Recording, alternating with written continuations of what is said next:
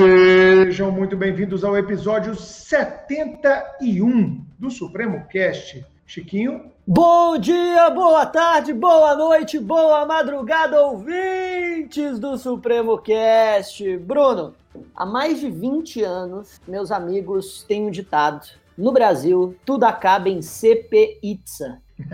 gostei, gostei do, do recurso linguístico aí. Carolina, Carlos, como você está? Oi, Bruno, oi, Chiquinho, tudo bem? E a empolgação do Chiquinho no início do episódio, eu já entendi por quê, porque ele adora polêmica. E hoje, será que teremos polêmica, Chiquinho? Será? Acho que sim.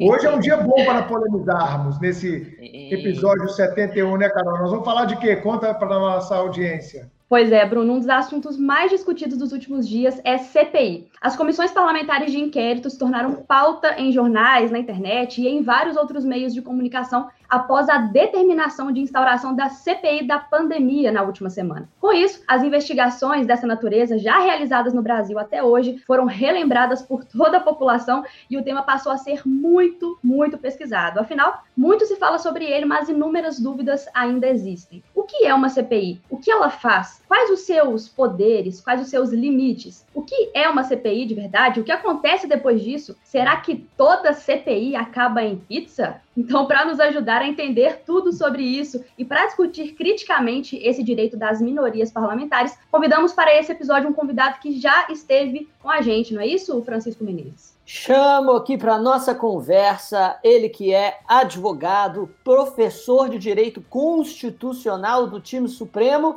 Gustavo Americano. Por favor, sente-se conosco. Fala Chiquinho, fala Bruno, fala Carol. É um prazer imenso participar dessa edição do Supremo Cast. Aqui a gente tem temas quentes para discutir hoje. Com certeza, Gustavão. Eu acho que a gente já podia chegar metendo o pé na porta e lembrando como é que a Constituição, a Constituição de 88, trouxe esse instrumento é, para dentro lá do dentro dos poderes né, do legislativo. Como é que ela trouxe essa comissão? Eu sei que são várias as comissões previstas e a comissão parlamentar de inquérito, a famosa CPI, é uma dessas comissões. Dá uma introduzida no tema para a nossa audiência ficar por dentro e ter mais juízo crítico sobre o assunto, Gustavão. Vamos lá, Bruno. Para a gente falar de CPI, a gente tem que lembrar o seguinte: a gente tem que voltar lá em Montesquieu. Montesquieu foi responsável por quê? Por aquela teoria da separação de poderes. Na ideia de Montesquieu, o que, que a gente tinha? Poder legislativo deve elaborar atos normativos. Poder judiciário deve exercer a jurisdição. Poder executivo deve promover a organização da máquina pública interna. Acontece que essa teoria de Montesquieu ela sofreu um processo de evolução.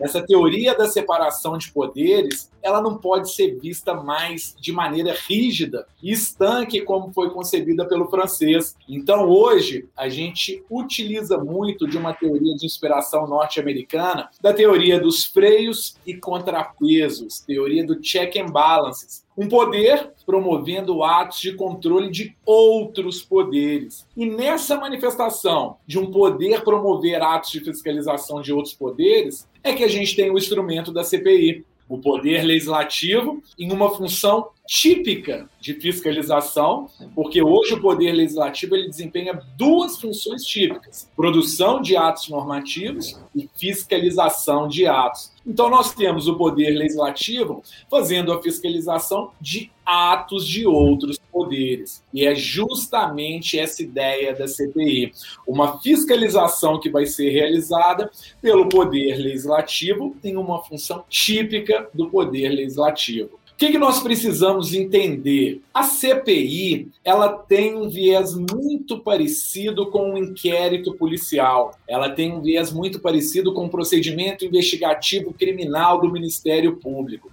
Ela tem o objetivo de investigar atos. E isso é muito importante como uma, uma introdução inicial. A CPI ela não tem poder condenatório nenhum. Ela trabalha com atos de investigação para verificar se determinados atos praticados por agentes ou poderes eles são legais, eles são compatíveis com a nossa Constituição ou não. E ao final desse trabalho investigativo é elaborado um relatório E esse relatório que vai ser elaborado, as conclusões são enviadas para as autoridades competentes, que pode ser um delegado de polícia civil, um delegado de polícia federal, um promotor de justiça, um procurador da República, para que essas autoridades promovam a responsabilização dos agentes em âmbito civil, criminal ou até mesmo pela prática de crime de responsabilidade, caso existente. Mas até chegar nesse relatório, a gente precisa entender como que funciona a constituição dessa comissão. Quais são os requisitos que são necessários para ela ser constituída?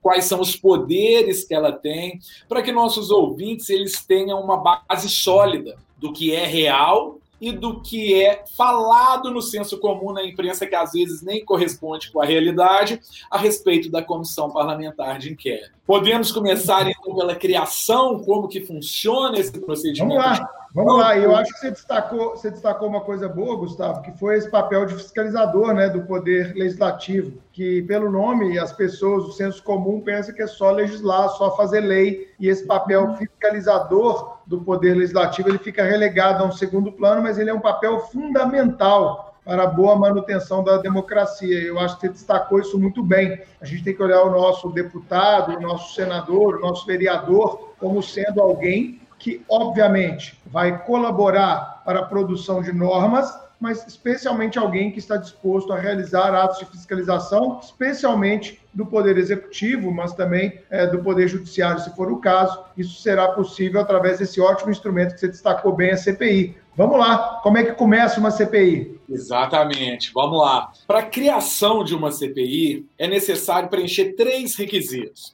um requisito de ordem formal, um requisito de ordem material e um requisito de ordem temporal. E dentro desses requisitos, a gente já vai deixar uma pitadinha para a recente CPI que foi criada. Essa CPI atual da pandemia, ela vai conseguir preencher todos esses requisitos?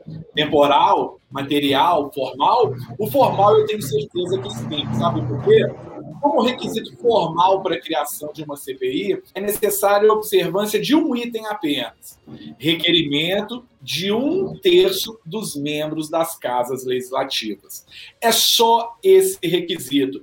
Não é necessário submeter nenhuma decisão a plenário para ratificação, nada disso. Se está preenchido o requerimento de um terço dos parlamentares, seja da Câmara dos Deputados, seja do Senado Federal, a CPI obrigatoriamente ela tem que ser instalada, porque ela é conhecida como um direito público subjetivo das minorias. Instaurado por requerimento de um terço, é direito público subjetivo nenhum ato do legislativo, do poder executivo ou do judiciário pode obstaculizar essa criação. Mas além desse requerimento de um terço, é necessário também o preenchimento de dois requisitos: um de ordem material e um de ordem temporal. Quando nós falamos de requisito material, um fato certo, um fato determinado. E esse fato certo e determinado, ele não pode ser qualquer fato. Não pode ser um fato da vida privada. Ele tem que ser um fato relevante da vida pública social da nossa República. Um fato relevante do ponto de vista da ordem constitucional.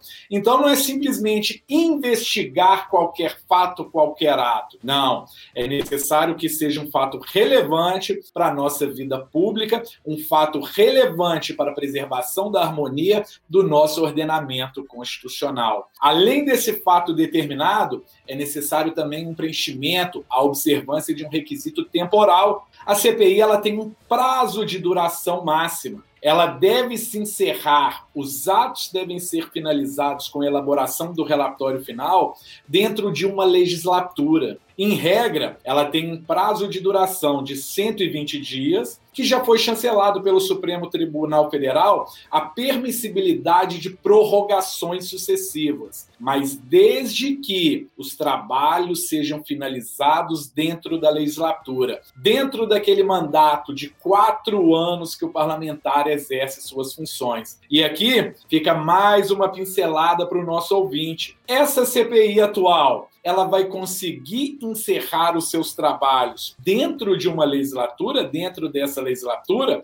porque o objeto dela foi ampliado. Agora vai se verificar a fiscalização do emprego do repasse das verbas federais pelos estados e municípios. 26 estados, quase 5.600 municípios. Será que existe tempo hábil para promover essa fiscalização? Ou essa CPI vai acabar em pizza, perdendo seu objeto, igual aconteceu na CPI do mensalão? Então, esse é um ponto de reflexão para o nosso ouvinte, lembrando que ele tem uma delimitação de três requisitos: um formal, um material e um temporal. O formal, um terço. Material, fato relevante da ordem constitucional. E o temporal, o encerramento dos trabalhos dentro da legislatura. Esses são os três requisitos que devem ser observados.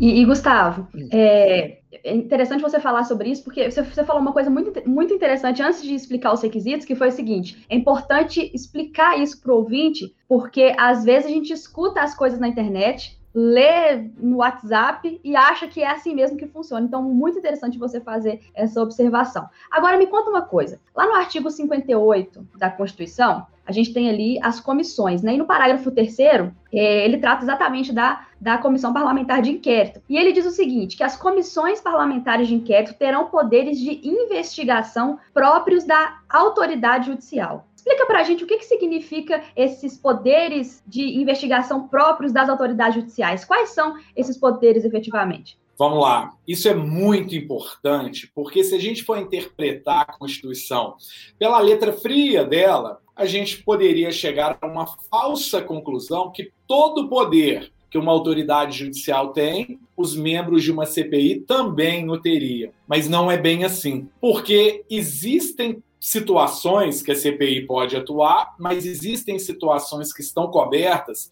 por uma cláusula que no direito é conhecida como cláusula de reserva de jurisdição, que a CPI não pode atuar. Então, a interpretação que deve ser feita desse dispositivo é a seguinte: a CPI terá todos os poderes instrutórios de uma autoridade judicial, principalmente pelo fato de que a CPI não tem poder condenatório. Então a gente precisa fazer uma divisão. O que que CPI pode fazer e o que, que CPI não pode fazer. O diploma legal, que é a Lei 1079 de 1950, que traz disposições legais acerca da CPI, ele é um pouco obsoleto. Então, o Supremo Tribunal Federal ele foi, ele tomou, ele ficou encarregado de fazer a delimitação desses poderes. O que que CPI pode, o que que CPI não pode. E partindo de um gênero, de uma ideia geral, que a CPI ela tem os mesmos poderes instrutórios de autoridade judicial, a gente tem que ter em mente o seguinte: a CPI ela pode fazer a produção de provas, assim como um juiz pode instruir o processo Pode ouvir testemunhas, pode requisitar documentos, pode determinar a realização de perícia, pode comparecer em qualquer ponto do território nacional para fazer uma inspeção sobre uma determinada situação. A CPI ela pode determinar a quebra de sigilo fiscal, bancário, de dados e telefônicos. E uma atenção muito grande aqui: quebra de sigilo fiscal, bancário, de dados e telefônicos não se confunde com interceptação telefônica.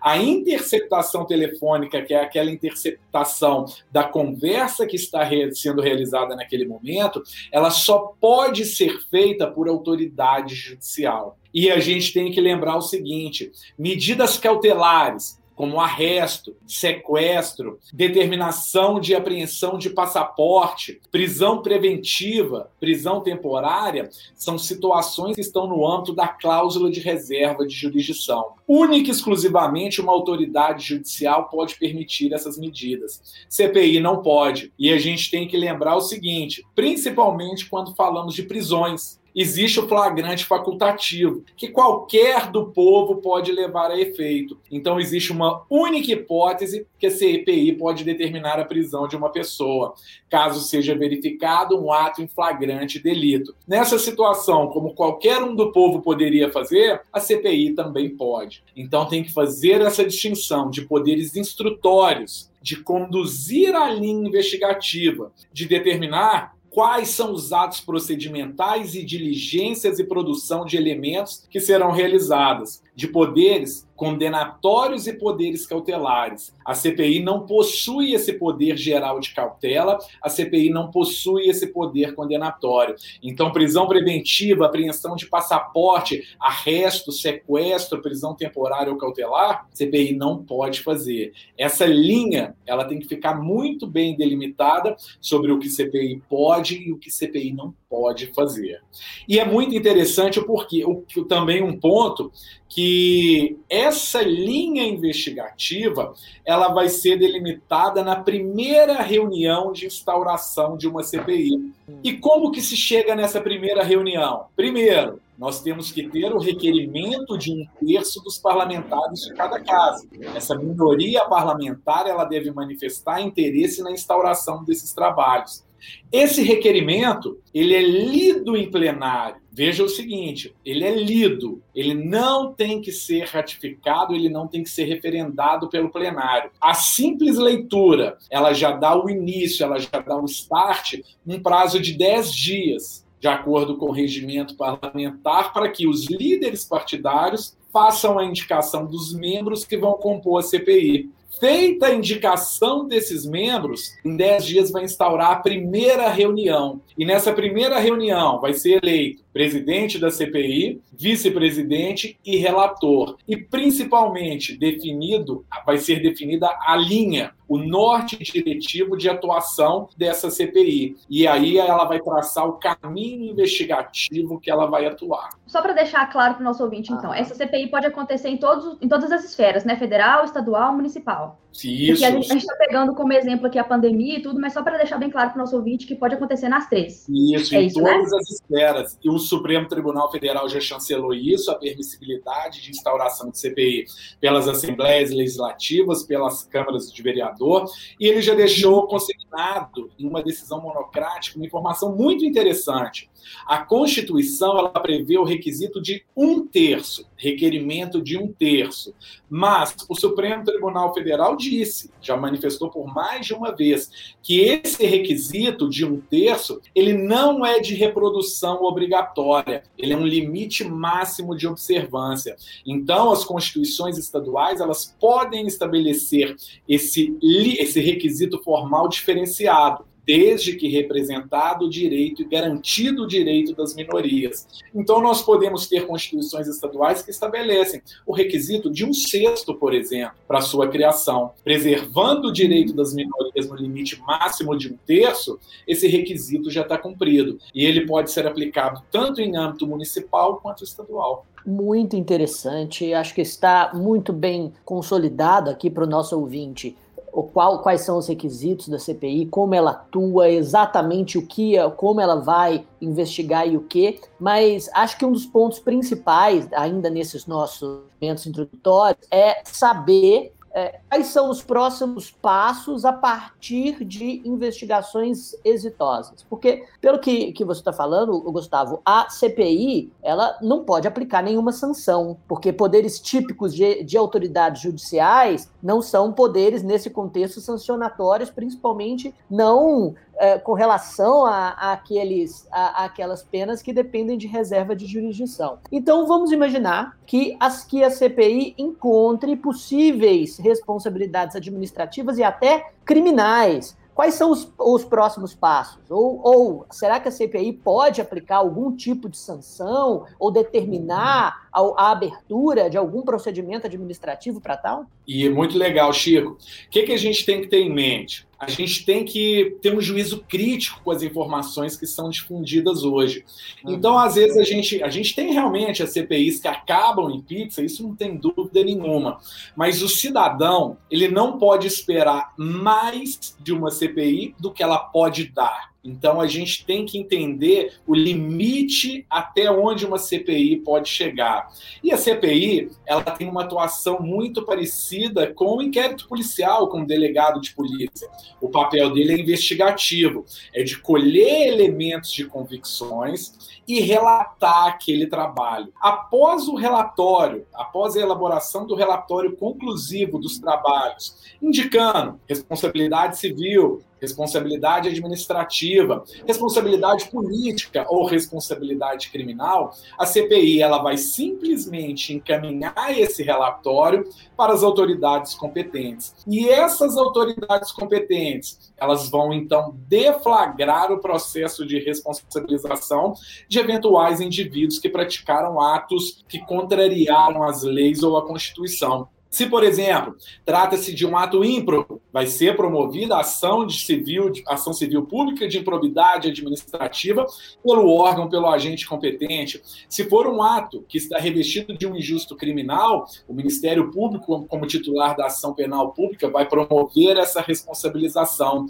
Se for um crime de responsabilidade de um agente político, deve-se então ser enviada para a Câmara dos, dos Deputados para verificar a possibilidade de admissão de um procedimento procedimento em face dessa autoridade. A CPI, ela vai apenas relatar, ela vai concluir os seus trabalhos de uma maneira informativa. Ela não pode ser tendenciosa, ela tem que ser imparcial e relatar os trabalhos que foram desenvolvidos. A partir dali, encaminhar esse relatório para as autoridades competentes. E não existe uma limitação de autoridades competentes. Se a responsabilidade é criminal e a ação penal é pública, para o órgão competente para fazer a instauração dessa ação. Se é uma responsabilidade civil, para o órgão competente. Se for apurado por um agente político, um ato que falta com decoro parlamentar, para o próprio Poder Legislativo para proceder a essa apuração. E os órgãos competentes, eles vão iniciar, eles vão deflagrar esse procedimento de responsabilização desse indivíduo.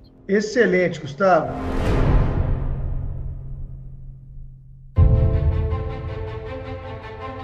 Cara, é, não tem como a gente fugir é, da, da, do noticiário do momento em que nós tivemos a assinatura no Senado Federal é, da abertura de uma CPI para investigar os atos do governo federal na condução da pandemia. Atos que é, qualquer pessoa com o mínimo de bom senso vai reputar que nós não tivemos no Brasil e não estamos tendo até esse momento a condução adequada do quadro epidemiológico gravíssimo pelo qual nós ainda estamos sofrendo, com restrições e etc. Houve uma polarização exacerbada e aquilo que tinha que ter sido feito não foi feito. Alguns parlamentares insatisfeitos com a atuação do governo federal no Senado fizeram o requerimento para instauração. Mas, na visão do presidente do Senado, o senador Rodrigo Pacheco, não era o momento adequado para a instauração da pandemia. O argumento dele é até razoável do ponto de vista uh, macro. A gente tem que centrar esforços nesse momento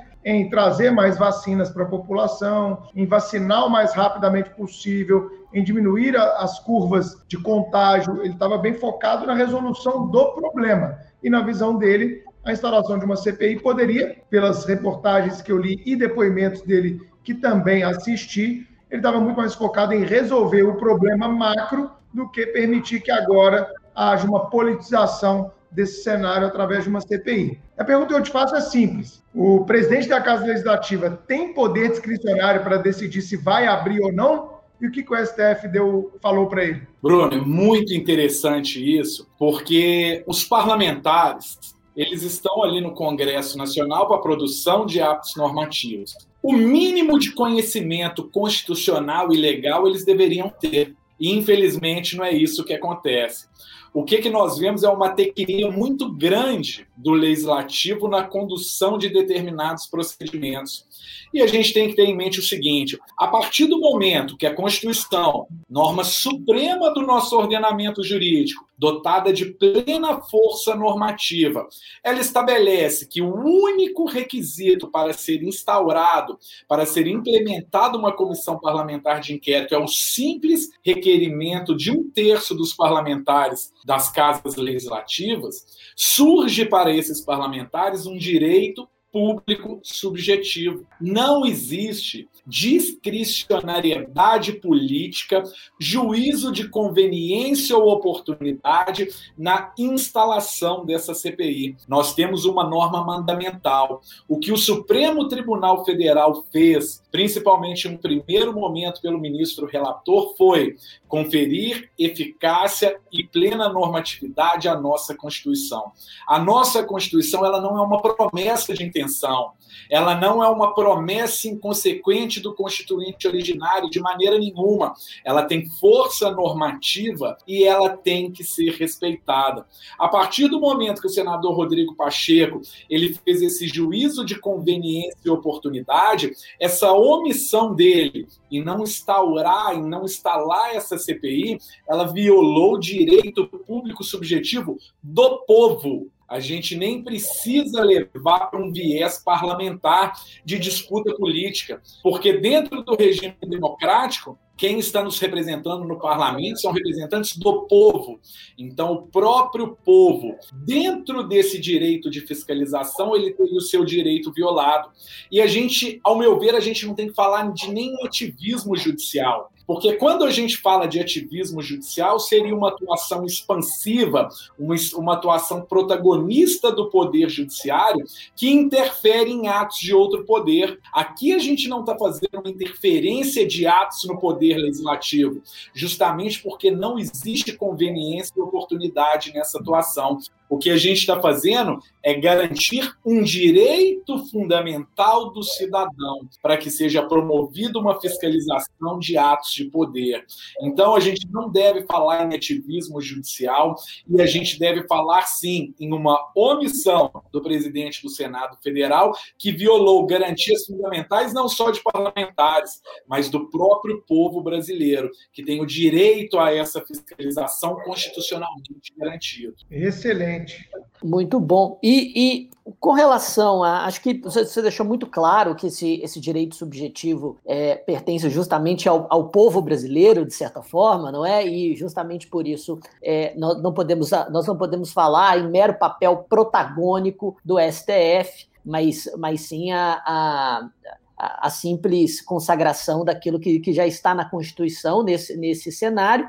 É, nós é, aqui no Supremo Cast nós ainda vamos falar é, especificamente sobre ativismo judicial em um, em um outro episódio, mas a minha pergunta vai mais na linha dos limites da CPI com relação, com relação a algo análogo que acontece na investigação criminal. Isso porque a Constituição Federal confere o direito ao silêncio e o direito à não autoincriminação está em tratados internacionais de direitos humanos, do qual o Brasil é signatário. A mesma coisa se aplica à CPI, ou seja, os investigados, eles podem simplesmente alegar o silêncio, alegar que não vão falar sobre esse sobre esse assunto. Isso normalmente é respeitado? Muito interessante, Chiquinho. Isso é um tema que a gente teve uma recente decisão do Supremo Tribunal Federal sobre essa situação. Um ponto que a gente tem que distinguir é o seguinte: investigado, suspeito por prática de atos contrários à Constituição e testemunhas. São dois atores que vão participar desse procedimento de comissão parlamentar de inquérito que tem situações diferentes para eles. O que, que a gente tem que ter em mente? A testemunha, esse direito ao silêncio a ela não é garantido. Ela tem obrigação de dizer a verdade perante os trabalhos de uma CPI e caso falte com a verdade, ela vai sofrer as punições previstas no Código Penal pelo falso testemunho. Testemunha que nós estamos falando. Lá do outro, quando nós falamos de investigado, a ele deve ser garantidas deve ser garantida todas as benesses da legislação processual penal com viés constitucional baseado em sua autodefesa. Então, ao suspeito, ao investigado nesse trabalho, é garantido sim ao direito, ao direito ao silêncio. E um julgado muito recente que nós tivemos no finalzinho de 2020 diz respeito a a possibilidade ou não, se existe a compulsoriedade ou não do comparecimento do investigado perante os trabalhos de uma CPI. E tivemos um empate na decisão do Supremo, 2 a 2. Mas quando nós temos um empate em uma decisão de normas restritivas, prevalece a decisão mais favorável ao réu. E na última decisão que nós tivemos do Supremo Tribunal Federal foi a seguinte: o comparecimento de um suspeito perante os trabalhos de uma CPI não é obrigatório, é uma faculdade que ele possui, algo decorrente da própria ampla defesa desse direito ao silêncio do direito à não autoincriminação desse acusado. Então, essa decisão do Supremo Tribunal Federal, que é a mais recente que a gente teve, que foi no finalzinho de 2020, ela consagra essa permissibilidade, essa garantia constitucional do direito ao silêncio ao investigado nos trabalhos. Gustavo. É, Carol, rapidinho, só um comentário uhum. e já te passo a palavra. Eu já imagino que a CPI, essa que vai ser instaurada agora, ou que está sendo instaurada agora no Senado, ela vai ter que ter muita clareza ao fazer uma intimação para depoimento, né, Gustavo? Ela vai ter que dizer, ó, você vai vir depor na condição de investigado ou na condição de testemunha. Porque caso isso não esteja expresso, com certeza já prevejo HCs sendo impetrados junto ao Supremo Tribunal Federal, como a gente já viu em outras CPIs no passado. E Chico, antes de passar a palavra a Carol, já deixo aqui, hein? O ministro Pazuello, é, o general, ele vai ser ouvido como testemunha ou como investigado? Já estou esperando para ver como vai ficar isso. Vocês vão lembrar de mim no dia que gerar o depoimento dele, que, claro, vai ser o depoimento mais aguardado, a meu ver, nessa CPI, né, Carol? Exato. Só uma, Verdade, só uma coisa, e, e, mas eu acredito, Bruno, que mesmo que o indivíduo seja intimado como testemunha, os HCs vão ocorrer para que eles sejam intimados como investigados, mesmo porque, a prerrogativa do investigado sequer comparecer à CPI, e sendo tão amplo o escopo das, das investigações, a, ao, ao meu ver, é muito fácil. Não, quero ser, quero ser chamado como investigado, nem vou. Essa CPI não vai terminar antes da, da, legislatura mesmo, não vai conseguir investigar todos os municípios, então é isso. Já já tô, já tô me demonstrando extremamente pessimista com relação à atual situação do Brasil, mas pessimista eu, eu não ou realista, vejo como Chico? possa ser diferente. Pessimista ou realista? Né? Fica aí o questionamento. E essa limitação, ela tem que ficar muito bem delineada na primeira reunião da CPI, onde é eleito o presidente, o vice-presidente e o relator, porque ali é traçada a linha investigativa que vai ser adotada. Ali vai ser feita a delimitação dos trabalhos da CPI. Então, a importância dessa primeira reunião, ela está muito bem definida. Quem é investigado, quem que é testemunha, qual que é o fato certo e determinado de relevância constitucional que nós estamos apurando. Isso é importantíssimo nessa primeira reunião. Gustavo, né, na mesma linha dessa pergunta do, do Chiquinho, é, a gente sabe que a Constituição, lá no 93, inciso 9, prevê o, a fundamentação das decisões, né, o princípio da fundamentação das decisões. Suponhamos que na CPI entendam ser necessário aí é, a, entendam ser necessária a quebra de sigilo bancário, por exemplo. Essa decisão da CPI tem que ser fundamentada nos termos do artigo 93, inciso 9 da Constituição, e como deve ser essa fundamentação? Carol, isso é importantíssimo, porque é, essa questão de fundamentação de decisão ela é um requisito de validade e eficácia de qualquer ato administrativo, qualquer ato judicial. Todas as autoridades, administrativos, judiciais, principalmente naquelas decisões restritivas de direito, como seria uma quebra de sigilo fiscal, uma quebra de sigilo bancário, um requerimento feito a um juízo criminal por uma necessidade de condução coercitiva de testemunha que não compareceu perante o depoimento, ela está sujeita a uma limitação normativa imposta pela Constituição. A Constituição ela impõe como requisito de validade e pressuposto de eficácia a necessidade de fundamentação de todas essas decisões. E é importantíssimo que esses trabalhos eles sigam essa técnica constitucional, porque a não fundamentação de uma decisão, principalmente aquelas restritivas de direitos de pessoas que estão sendo investigadas, elas podem ser, elas são maculadas por uma nulidade gravíssima. A gente tem a nulidade absoluta desses atos.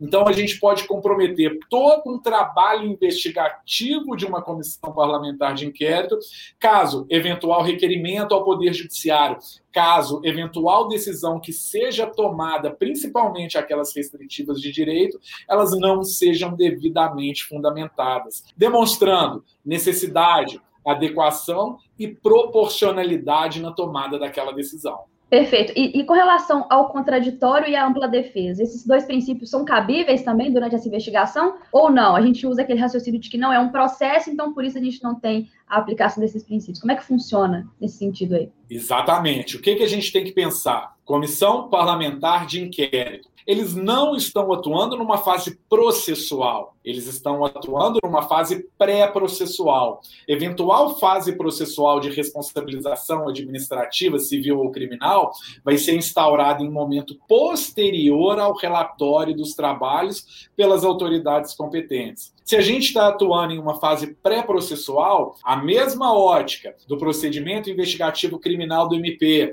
do inquérito policial das autoridades policiais, ela tem que ser observada. A inexistência de contraditório, a existência realmente de um modelo inquisitivo, onde a gente não tem contraditório formal, a gente não tem contraditório material, porque ela objetiva única e exclusivamente um ponto: colher elementos de informação para subsidiar eventual decisão de uma autoridade competente na busca dessa responsabilização. Então, a gente tem uma, duas características marcantes nos trabalhos da CPI: uma unilateralidade, a gente não tem a existência desse contraditório da ampla defesa nesses trabalhos, e a gente tem uma inquisitividade marcante, porque ali não vai incidir esses direitos processuais do indivíduo, porque a fase é de busca de elementos de informação, ela não é uma fase processual condenatória. E pelo fato dela não ser condenatória, é que justifica a impossibilidade de ampla defesa, essa unilateralidade e essa inquisitividade. Só mais, só mais uma dúvida para a gente é, fechar essa parte aqui. É, Gustavo, quando a CPI precisa tomar uma decisão, nesse exemplo que eu dei agora, de quebra de sigilo bancário, precisa ali da maioria absoluta desses membros para que essa decisão seja aprovada? Como é que funciona especificamente nesse ponto? A gente pode falar em colegialidade aí? Podemos, podemos, claro, não só podemos, como devemos falar em aplicação do princípio da colegialidade dentro dos trabalhos da CPI. Essa colegialidade, essa decisão tomada por maioria absoluta de membros, não é maioria relativa que nós estamos falando.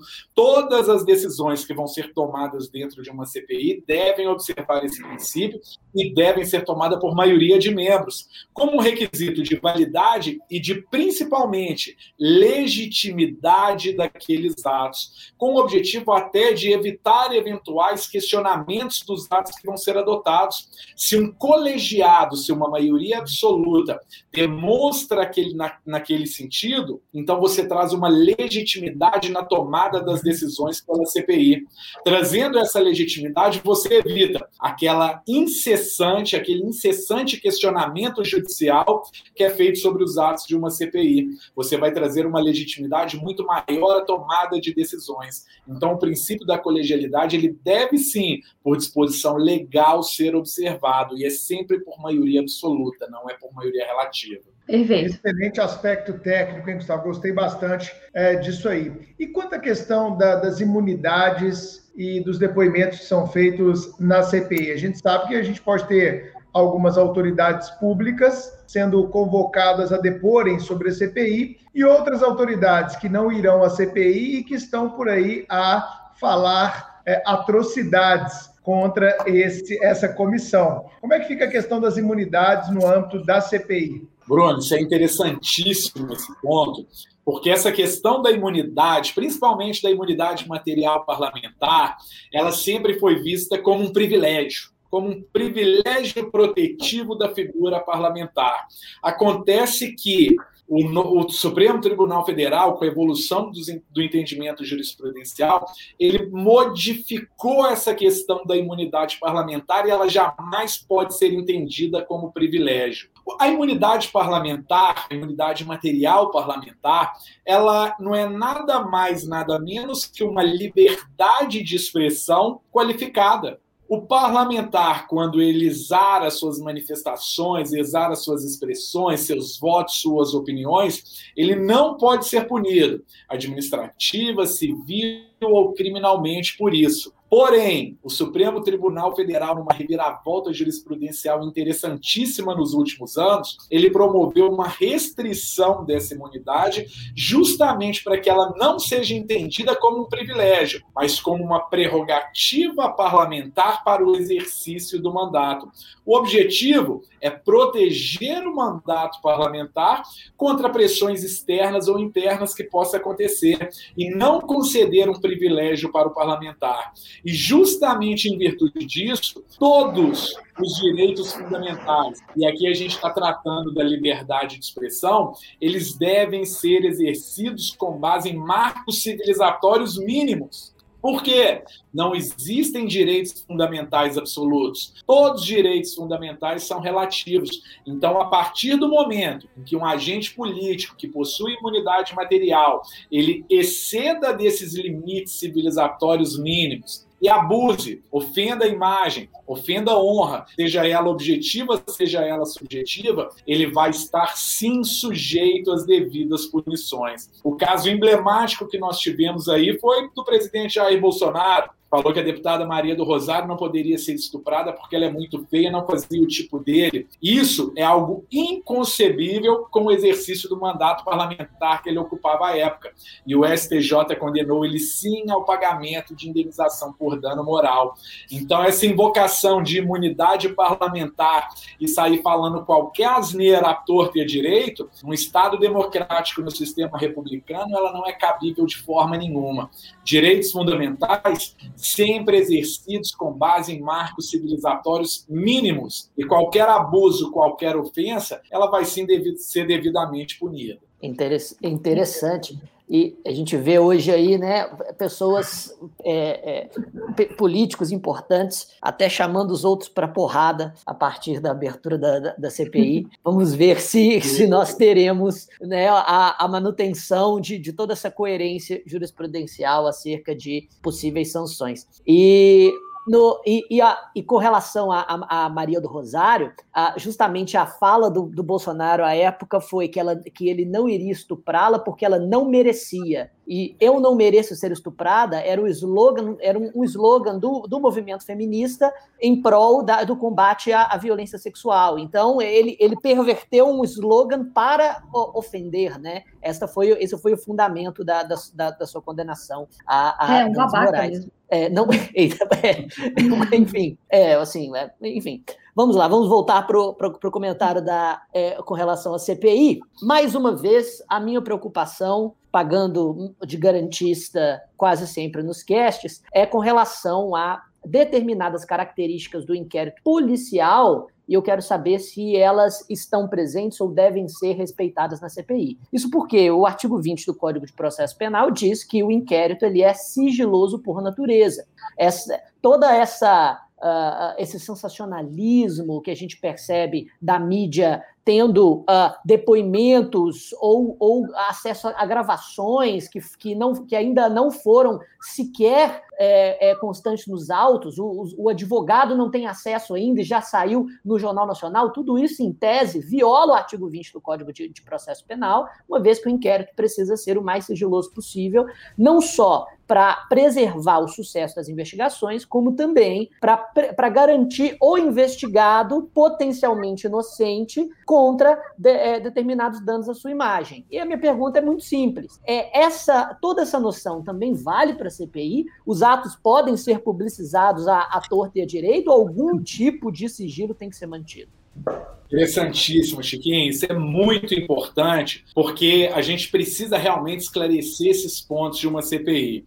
E aí, para responder isso, a gente tem que voltar na ordem constitucional anterior a 88, onde que a gente tinha um regime político autoritário em que o mistério, em que o segredo, em que o sigilo das informações era a regra. Acontece que o pensamento do constituinte originário de 88 não foi esse. Sigilo, segredo, em um Estado democrático de direito, principalmente em condução de atos de relevante interesse social e importantes para a ordem constitucional, eles não têm espaço mais. Então a gente tem que pensar, e o STF já chancelou isso por diversas vezes, que essa linha do sigilo ela não deve ser observada de maneira absoluta em uma CPI. Hoje, em uma CPI, nós temos a publicidade dos atos procedimentais e com importância até muito grande, até muito maior. Por quê? Porque essa publicidade dos atos procedimentais que vão ser adotados pela CPI permite uma forma importantíssima de controle, de controle de fiscalização social Você tem o seu representante no Congresso Nacional, que está te representando e trabalhando com linhas investigativas na apuração de um fato relevante. Você, como cidadão, você não tem o direito, você tem o dever de promover e acompanhar a fiscalização desse ato parlamentar. Então, nós temos como regra, sim, a publicidade dos atos de investigação que vão ser levados a cabo por uma CPI e somente em hipóteses de exceção, em hipótese que a gente estiver envolvido uma defesa da intimidade ou de um interesse social, que foram regras previstas dentro da Constituição, é que se justificaria a imposição de sigilo em determinados atos praticados pela CPI.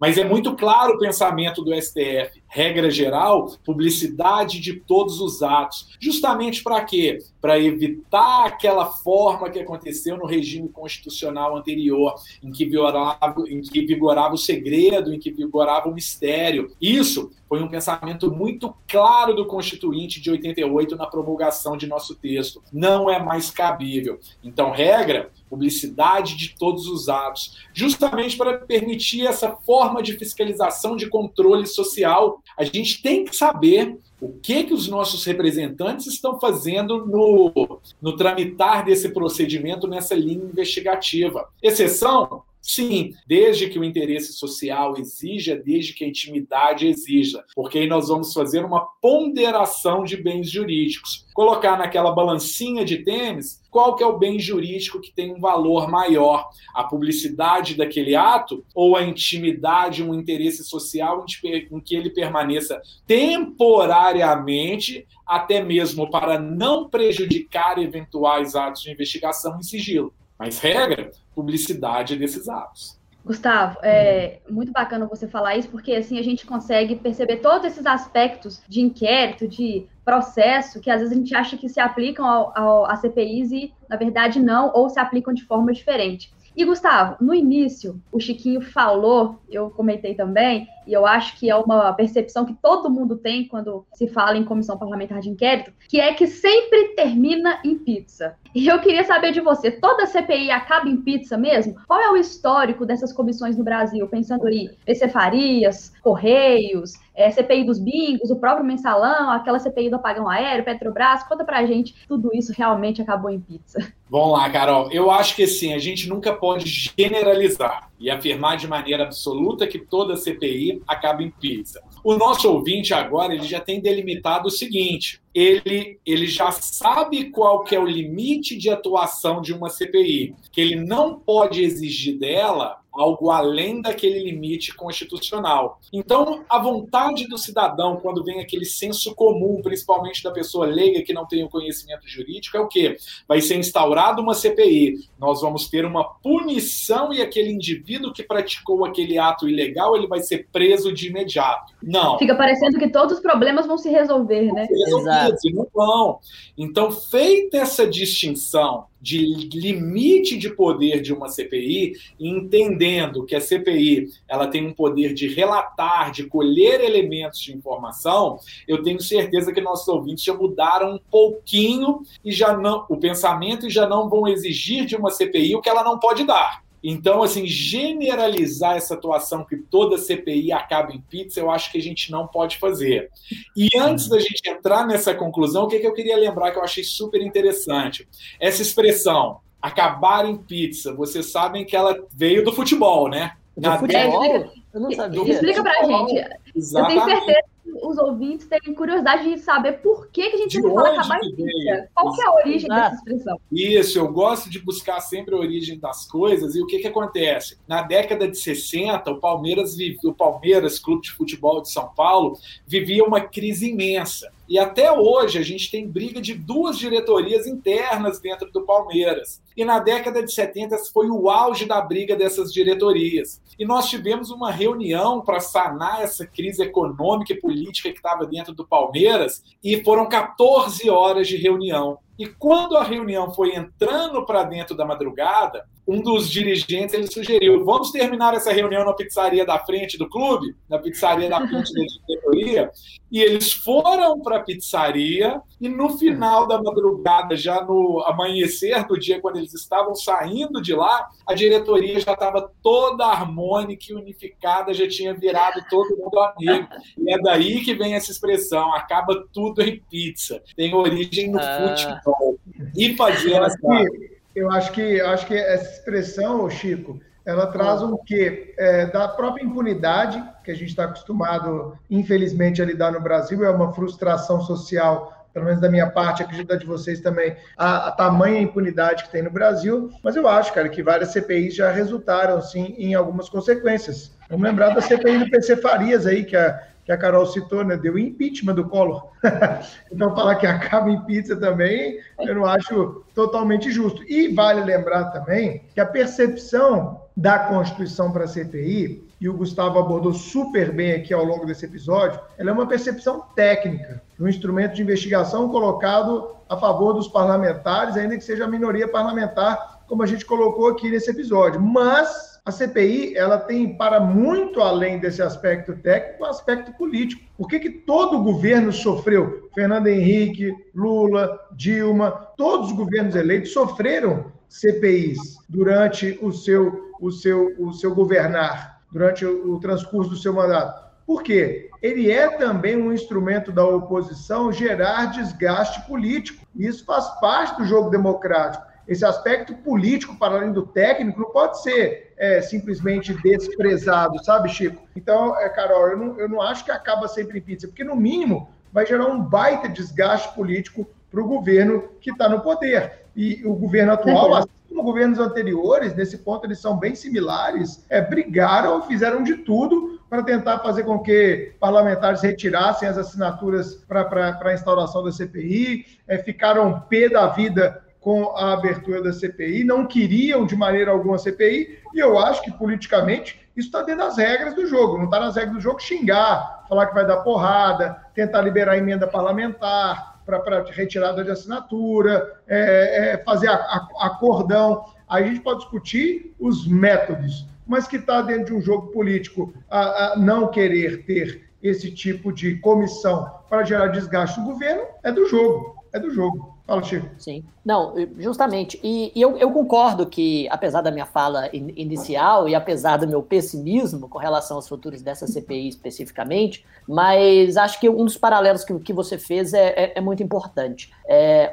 com relação à impunidade no Brasil, evidentemente há impunidade no Brasil. Se a gente pensar, por exemplo, que o índice de homicídios que são apurados, de 6 a 8% com a, com a autoria apurada, e se a gente for para crimes é, é, do colarinho branco, contra a administração pública, contra a ordem tributária, a, a, a chamada cifra oculta é ainda maior. Entretanto, ainda assim, nós temos um, um, sistema carcerário absolutamente superlotado, de, de uma camada da população que é punida muito frequentemente de forma muito pesada por determinados números de crimes. A gente percebe dentro dessa lógica uma seletividade estrutural do sistema penal que, que costuma ser eficaz e até muito duro e desumano e ilegal para, para determinados crimes que a conjuntura política vê como interessante punir, talvez para neutralizar aqueles que não se adequam às condições a, a, de, de consumo e produção, enquanto que para outros delitos a gente tem um sistema absolutamente ineficaz que não chega a uma camada da população.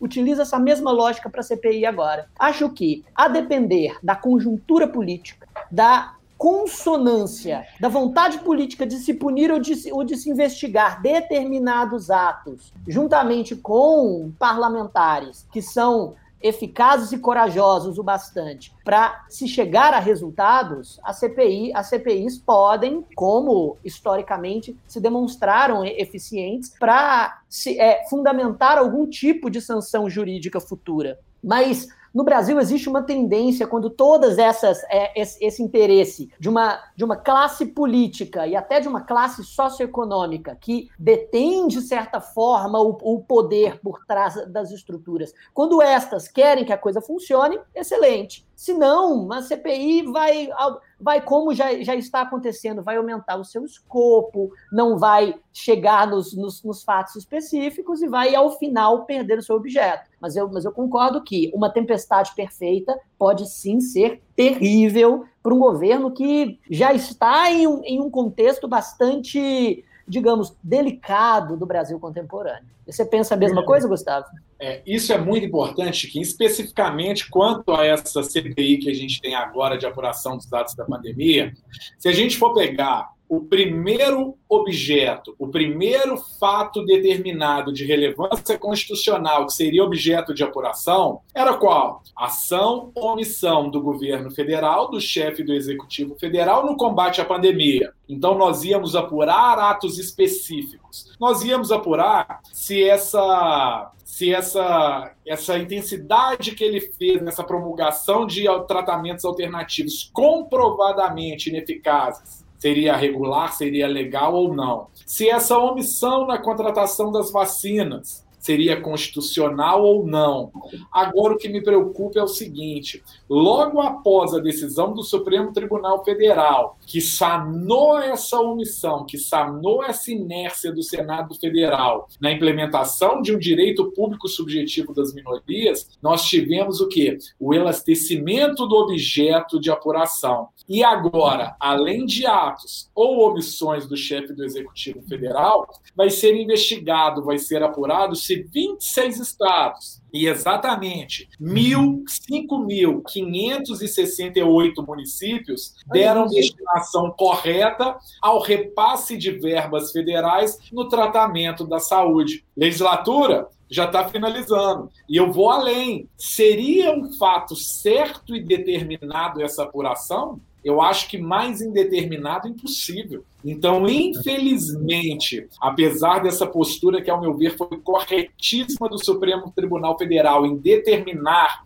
a instalação desses trabalhos sem um juízo de conveniência e oportunidade por parte do Senado Federal, a amplitude desse objeto torna indeterminado e traz uma impossibilidade de finalização desses trabalhos dentro da legislatura. Gustavo, então, para a gente encerrar o nosso episódio, e que episódio, qual é a sua perspectiva daqui para frente com relação a essa CPI da pandemia? Você acha que a gente pode ter um, um, desgaste político, pelo menos, ou realmente a gente vai entrar nessa pizza? Eu acho o seguinte, minimamente esse efeito político desses trabalhos ele vai acontecer. A gente estava vivendo, principalmente no governo federal, a gente está vivendo, pelo menos ao meu ver, atos totalmente inconsequentes na condução da nossa nação. Então, minimamente, até como um susto para o plano federal e um susto para os planos estaduais e municipais, a CPI ela vai ter esse efeito, esse efeito político, esse efeito social. Acho que efeito jurídico de um relatório perfeito, um relatório conclusivo concatenado, infelizmente a gente não vai ter, seja por uma impossibilidade de determinação desse objeto, seja pelo transcurso do lapso temporal.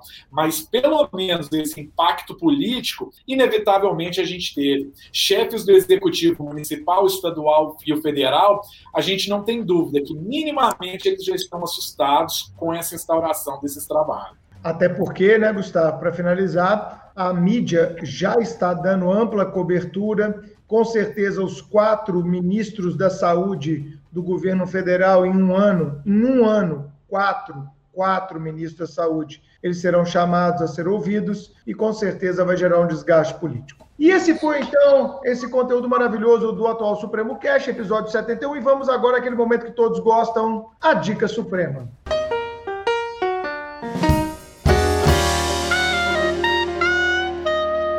Chico, o que você trouxe para a gente hoje? Vamos lá, estou aqui atendendo a um desafio de um amigo. Ele é, sempre, sempre disse: olha, os podcasts que você normalmente ouve, os canais de, os canais de YouTube que você recomenda, são quase todos de centro ou de centro-esquerda, ou alguns até especificamente esquerda. Quer, quer, se você não se diz centrista, então recomenda, recomenda um conservador no, no próxima sessão do seu podcast. Tá bom, vou recomendar. Esse podcast já foi mencionado antes, mas eu nunca recomendei aqui no, no cast. Ele se chama Café Brasil Café Brasil é um, um podcast organizado por Luciano Pires, que já que foi por muito tempo executivo de multinacional e hoje, e hoje trabalha com os, os podcasts falando sobre liberalismo e conservadorismo, ele se coloca como um brasileiro conservador. Não é, se você os que está ouvindo acha que eu, que eu, eu vou indicar um, um, conservador olavista, aí já é demais, né? É, eu, eu no centro eu posso caminhar para centro-direita, muito mais do que isso, já vai contra os, aqui o que eu entendo como correto para a humanidade.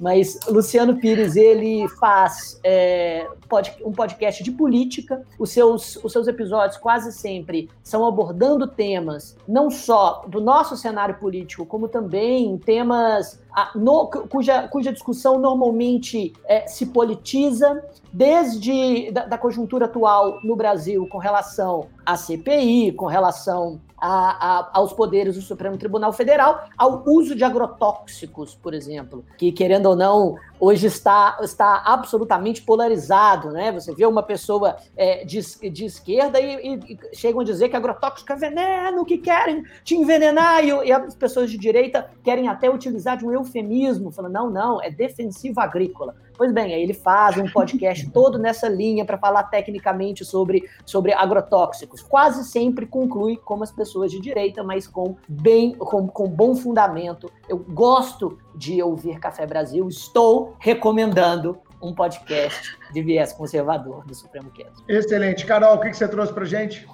Para a dica suprema de hoje, eu trouxe um livro, que é esse daqui, Teoria da Constituição, do professor Marcelo Catone. É um livro muito interessante, fica a dica aí para quem está na graduação, estudando Teoria da Constituição, ou para quem já se formou e quer retomar esses pontos iniciais, porque é um livro muito legal que ele explica por que a teoria da Constituição é necessária à interpretação do direito constitucional, ele fala das origens dessa teoria, fala sobre é, soberania popular, direitos humanos, é, direito positivo, moral autônoma, direito político, e faz um estudo muito legal de Kelsen e Dworkin. Então fica aí a dica, leitura muito fluida, muito fácil, bem didática, Teoria da Constituição, Marcelo Catone. A minha dica de hoje é, vai ser de um documentário. Eu sou fã de documentários. Eu acho que documentário amplia nossos, amplia muito os nossos horizontes especialmente com fatos reais e etc., bem, bem, bem roteirizados, né, Chico? Eu não sei se vocês viram aquele Seaspiracy, Mar Vermelho, que fala sobre os oceanos e etc. na Netflix. É, dá vontade de você nunca mais comer comida japonesa, por exemplo, na vida, mas dá uma assistida lá. que vale a pena você ver o que o Japão tem feito a respeito da pesca predatória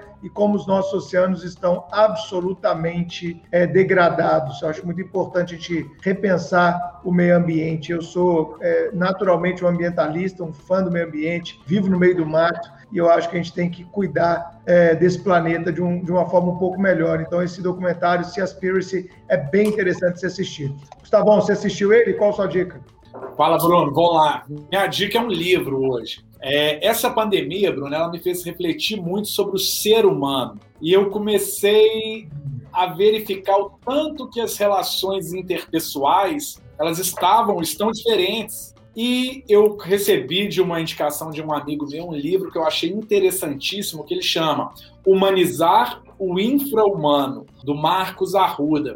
E esse livro ele trata justamente dessa relação fria que está sendo cada vez mais estabelecida entre os seres humanos nesse mundo globalizado, de obsolescência programada, em que a gente tem cada vez mais uma preponderância do material sobre o ser. Então, nós precisamos humanizar as próprias relações humanas. E ele traz uma reflexão, ele não chega a nenhuma conclusão, mas ele, ele te instiga a promover essa reflexão da necessidade de humanizar o infra-humano.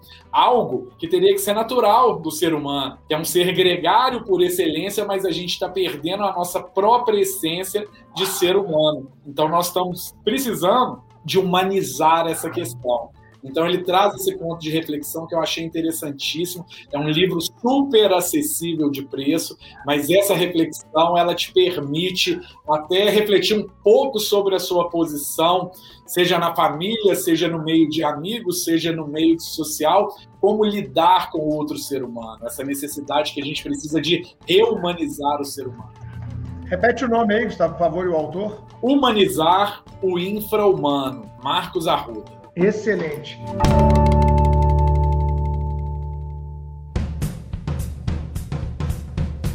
E esse foi o episódio 71. Gustavo Americano, grande professor, crescendo cada vez mais aqui nas turmas do Supremo. Amigo, obrigado por ter aceito o convite, ter dado essa grande aula sobre CPI aqui para gente. Bruno, foi um prazer imenso. Você sabe do prazer que eu tenho que estar sempre com vocês aqui. Pessoas de inteligência de quilate absoluto, que eu sempre estou aprendendo.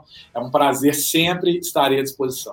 Chico, Carol. Muito obrigado, Gustavo. Acho que esse foi um dos nossos podcasts mais didáticos de todos é. e com um tema muito quente no momento. Eu tenho certeza que pessoas do direito, mas também fora do, do meio jurídico, vão, a, a, aprenderam muito com suas palavras. Muito obrigado pela sua presença hoje aqui. Gustavo, muito obrigada pela participação. Foi muito bom ter você aqui com a gente. A gente aprendeu muito, nossos ouvintes também. E eu vou lançar um desafio. Ouvinte, manda esse episódio agora no grupo da sua família e também no grupo da faculdade, para que todo mundo aprenda o que é CPI e não fale bobeira por aí.